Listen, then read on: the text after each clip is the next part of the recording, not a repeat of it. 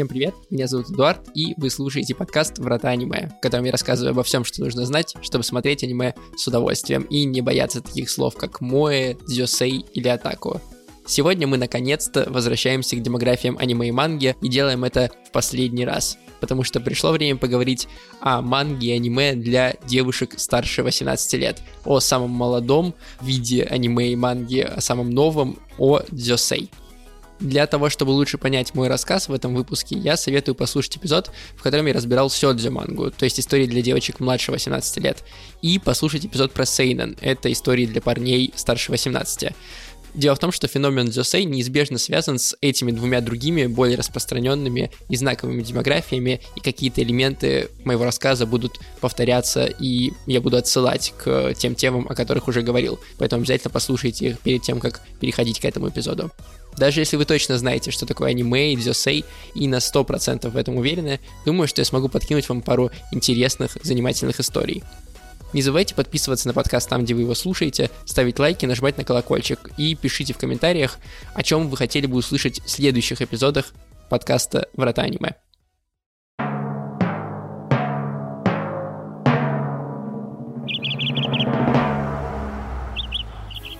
Первые куклы Барби были произведены в Японии.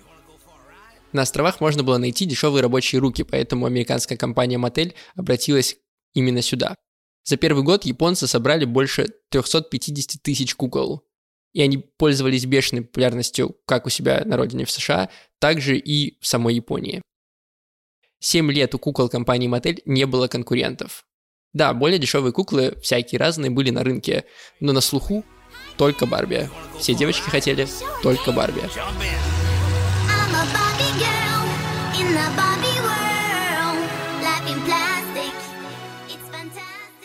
Так было, пока в 1967 году компания, которая производила игрушки, Таката, не решила создать свою собственную модную куклу – Рику Чан.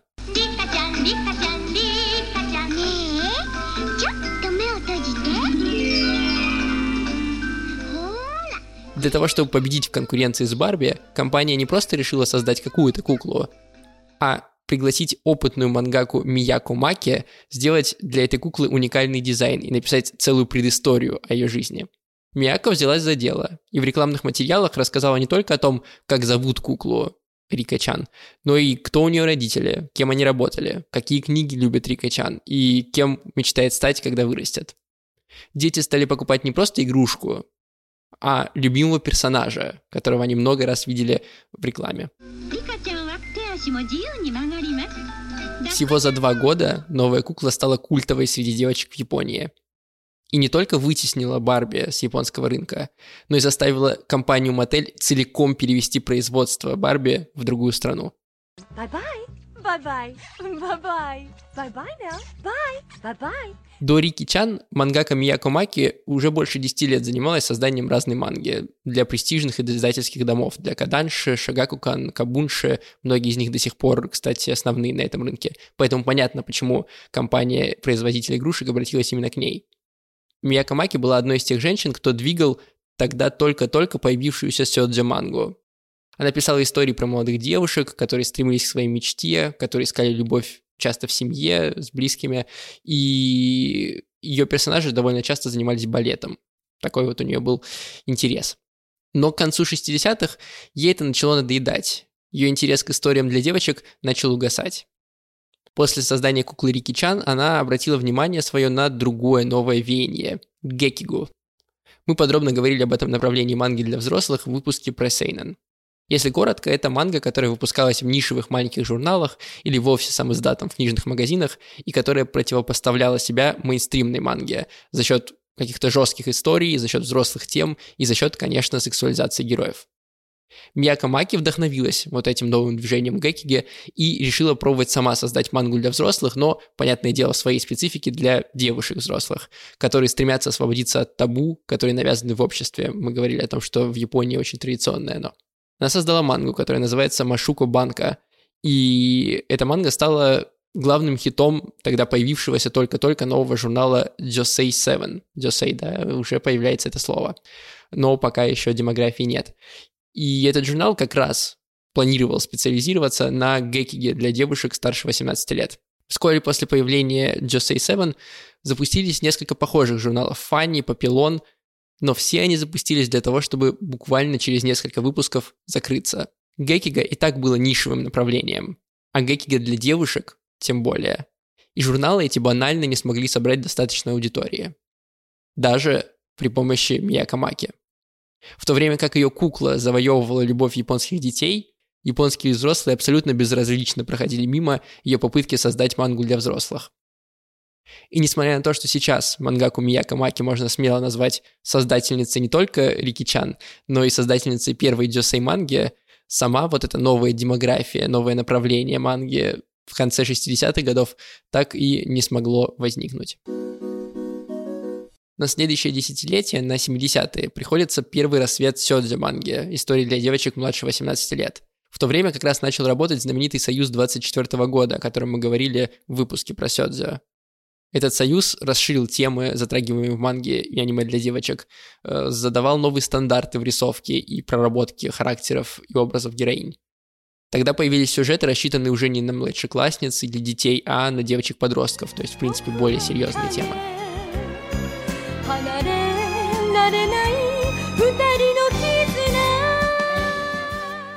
Все десятилетие было так –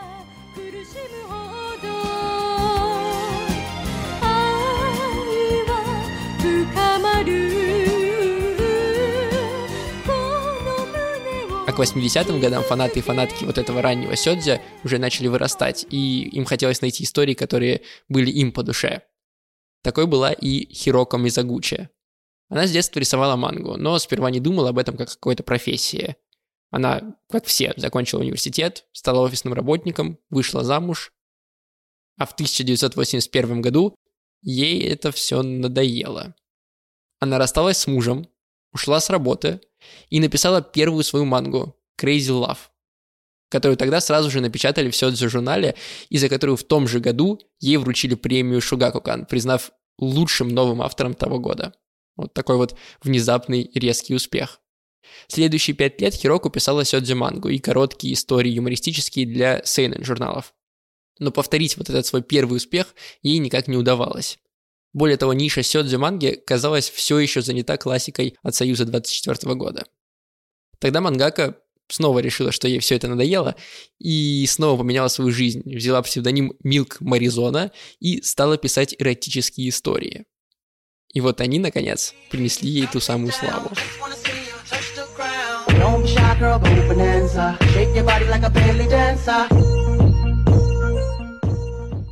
1986 по 1995 год, то есть за 9 лет, она опубликовала 35 томов эротической манги, за что в СМИ ее начали называть «королева женской манги». Благодаря ее стараниям и в целом огромному вниманию к эротической манге со стороны выросшей аудитории Сёдзю, в 80-х появилось сразу несколько журналов, которые ориентировались на такой контент для взрослых – Билав, Ю и ряд других. Причем в течение 10 лет количество этих журналов росло в какой-то геометрической прогрессии. 8 журналов было в 84 году, 19 в 85, 48 к 91 году. И в этот момент женская манга, да, королева женской манги, женская манга стала синонимом эротической манги. Эти термины использовались как абсолютно равноценные. Если в 60-х годах Мияка Маки пыталась рассказывать сложные истории про поиск себя и преодоление традиций для взрослых, то Милк Маризона в 80-х сделала ставку на простые порно-сюжеты. Но, тем не менее, у нее тоже не получилось закрепить свое понимание дюсей манги. В 91 году грянул кризис. Лопнул экономический пузырь, сотни тысяч людей потеряли работу. Большинство эротических журналов закрылось, и в целом интерес к порнографии как будто бы в стране упал. Время с 1991 года по начало 2000-х в Японии считается потерянным десятилетием. Тогда был упадок японской экономики и в то же время затишье в истории дзёсэй манги. Только к концу 90-х годов оставшиеся на плаву журналы, которые все-таки смогли пережить кризис, стали формировать то, что сейчас мы называем дзёсэй. То есть эта демография значительно моложе, чем любая из трех других, которые мы уже разбирали до этого. Для сравнения, в 2010 году топовый Дзюсей журнал Ю, да, тот самый сохранившийся, выходил тиражом в 160 тысяч экземпляров. Самый крупный Сёдзю журнал в то же время печатался тиражом в 750 тысяч экземпляров, то есть почти в пять раз больше. И это мы не сравниваем с супер успешным Shonen Jump, э, да, который публикует Shonen мангу с тиражом в почти 3 миллиона копий. Такая большая разница связана не только с тем, что Дюсей манга самая молодая демография, но и с тем, что только к концу 90-х годов манга в этой демографии стала получать какие-то аниме-адаптации. Понятное дело, до этого труды Миякамаки просто никто не заметил толком, кроме совсем уж больших поклонников э, каких-то андеграундных вещей. Творчество Милк Маризона, кажется, не очень хорошо э, экранизировать, и вот только к 90-м Дёсей манга, манга для женщин старше 18 лет, стала получать какие-то адаптации. Если посмотреть на платформе Анилист, там насчитывается 85 Дёсей аниме за все время. Для сравнения, сейчас в год выходит около сотни тайтлов. Большая часть из них приходится на сёнэне. То есть количество дюсей адаптаций ничтожно мало по сравнению с этим. И тем не менее, даже среди такого маленького количества аниме можно найти разнообразие тем, которые свойственны демографиям, рассчитанным на более взрослую аудиторию – дюсей и сейнено. Эти популярные темы в дюсей аниме можно разделить на три большие группы. Первая – это романтические истории. Обычно они происходят в сеттинге офисной работы, иногда они более печальные, иногда более развлекательные. Самый яркий из них пример – это аниме и манга «Трудно любить атаку».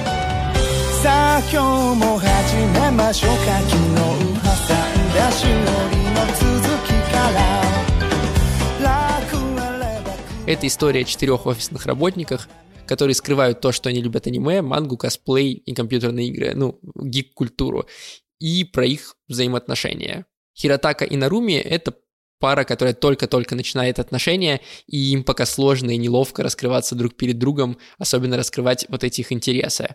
А Ханака и Таро вместе уже давным-давно, и у них совсем другие, э, более сложные проблемы и трудности. И про их взаимоотношения мы, собственно, сериал и смотрим. Он совсем недавно очень э, разошелся в ТикТоке благодаря танцу из опенинга.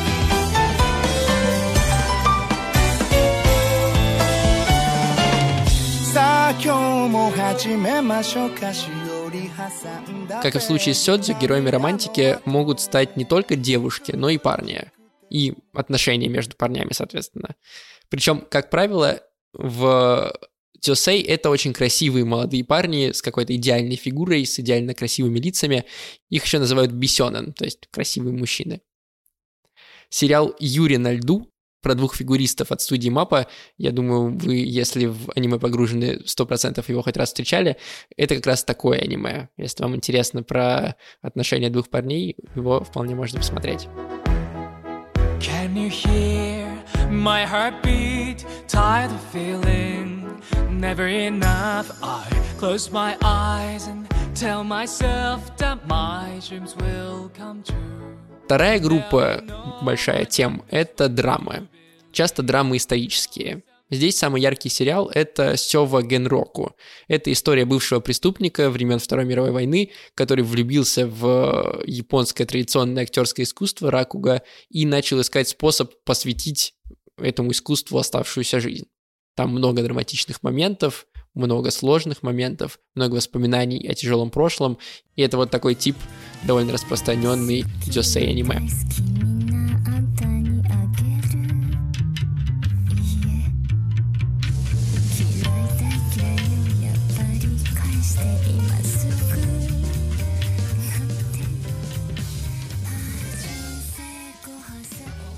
Наконец, третья группа — это то, о чем мы уже говорили немножко, это эротика. Она почти не получает экранизаций, а если получает, то скорее в рамках хентая, а не обычного аниме, да, в рамках порнографии. Но не упомянуть эту группу, относящуюся к ZSA, нельзя. Поэтому давайте вспомним какую-нибудь мангу из такого. Это, например, «Полуночный секретарь». Это манга-секретарша, босс которой оказывается не только тираном и нарциссом, но еще и вампиром. Дальше вы, я думаю, можете нафантазировать, что там происходит сами. Oh my. Несмотря на то, что на эти три группы приходится больше всего произведений, Дюсей еще более разнообразен с точки зрения тем. В этой демографии можно найти и ужасы, например, сериал «Магазинчик ужасов», даже название говорит само за себя, и какие-то экшен-аниме, например, «Седьмой дух», и фэнтези, например, «Полноценная жизнь онлайн». Определить четко границы дзюсей произведений по каким-то внешним факторам почти невозможно. Тут возникает такая же сложность, как и с другой взрослой демографией, с Сейненом. На помощь приходит разве что то, в каком журнале вышла оригинальная манга. Но даже это, если честно, в последнее время перестает помогать, потому что сразу несколько издательств с середины примерно 2000-х, а то и раньше, особенно самые крупные Шуэйши и Каданша, объединили Дзюсей и Сёдзя в один вид журналов, журнал для девушек. И теперь отличать, какая манга относится к Сёдзю, а какая к Дзюсею, становится очень и очень сложно, если вообще реально. Более того, не очень понятно, что ждет Дзюсей дальше – может быть, это будет перерождение в каком-то новом формате, как после первых попыток Мияка Маки. Может быть, какие-то резкие эксперименты от того, что делала Милк Маризона. Или, наконец-то, за всю историю Дюсей нас впервые ждет плавное развитие этого жанра. Пока не очень понятно. Появляется все больше сериализаций, появляется больше аниме под дзюсей манги, но пока что все равно этого мало. Более того, для того, чтобы Джосей получила сериализацию, ей приходится делать какие-то невообразимые вещи. Например, совсем недавно манга «Не говори тайна», которая начала выходить в 2017 году, э, Джосей история про детектива, обошла самые известные сёнэны в продаже, по крайней мере, на один месяц, но даже этого не хватило для того, чтобы всерьез заговорили об экранизации этой истории. Дюсей продолжает быть самой нишевой и незаметной демографией. И на самом деле тем ценнее, когда произведения из этой демографии получают аниме, потому что это значит, что даже в таких тяжелых условиях эти истории смогли найти массового зрителя. Поэтому так редко среди Джосей можно найти неудачные сериалы и фильмы, и поэтому я так советую вам на Джосей адаптации ваше внимание обратить. Вы писали мне в комментариях и даже на почту, когда же будет рассказ про Дзюсей и почему про эту демографию так мало известно. Надеюсь, мне удалось хотя бы чуть-чуть утолить ваше любопытство. Сегодня мы заканчиваем с демографиями аниме, а значит дальше можем удариться в более узкие термины и феномены, и мне очень интересно узнать, про что бы вам самим хотелось послушать. Поэтому напишите обязательно в комментариях здесь на YouTube или в отзывах, если вы слушаете в подкаст-приложениях, о чем стоит сделать следующий выпуск Врат аниме. Я прям посмотрю, и то, что наберет больше всего лайков и больше всего сообщений, комментариев, то, скорее всего, и возьму. У нас, кстати, есть телеграм-канал, где мы публикуем интересные факты и не вошедший выпуск истории про аниме. Ссылка на него есть в описании выпуска. И там в комментариях к эпизоду тоже можно написать э, свои предложения. Там я тоже все прочитаю и даже отвечу. Не забывайте подписываться на подкаст там, где вы его слушаете. Не забывайте ставить лайки и писать отзывы, если вы в подкаст-приложениях. Это очень помогает другим людям найти подкаст и тоже глубже погрузиться в аниме-индустрию. А если вам очень нравится то, что я рассказываю, можно о вратах аниме где-нибудь в соцсетях, например, своих тоже рассказать, и это тоже будет очень и очень полезно. На этом все. Смотрите аниме и делайте мир лучше. Пока.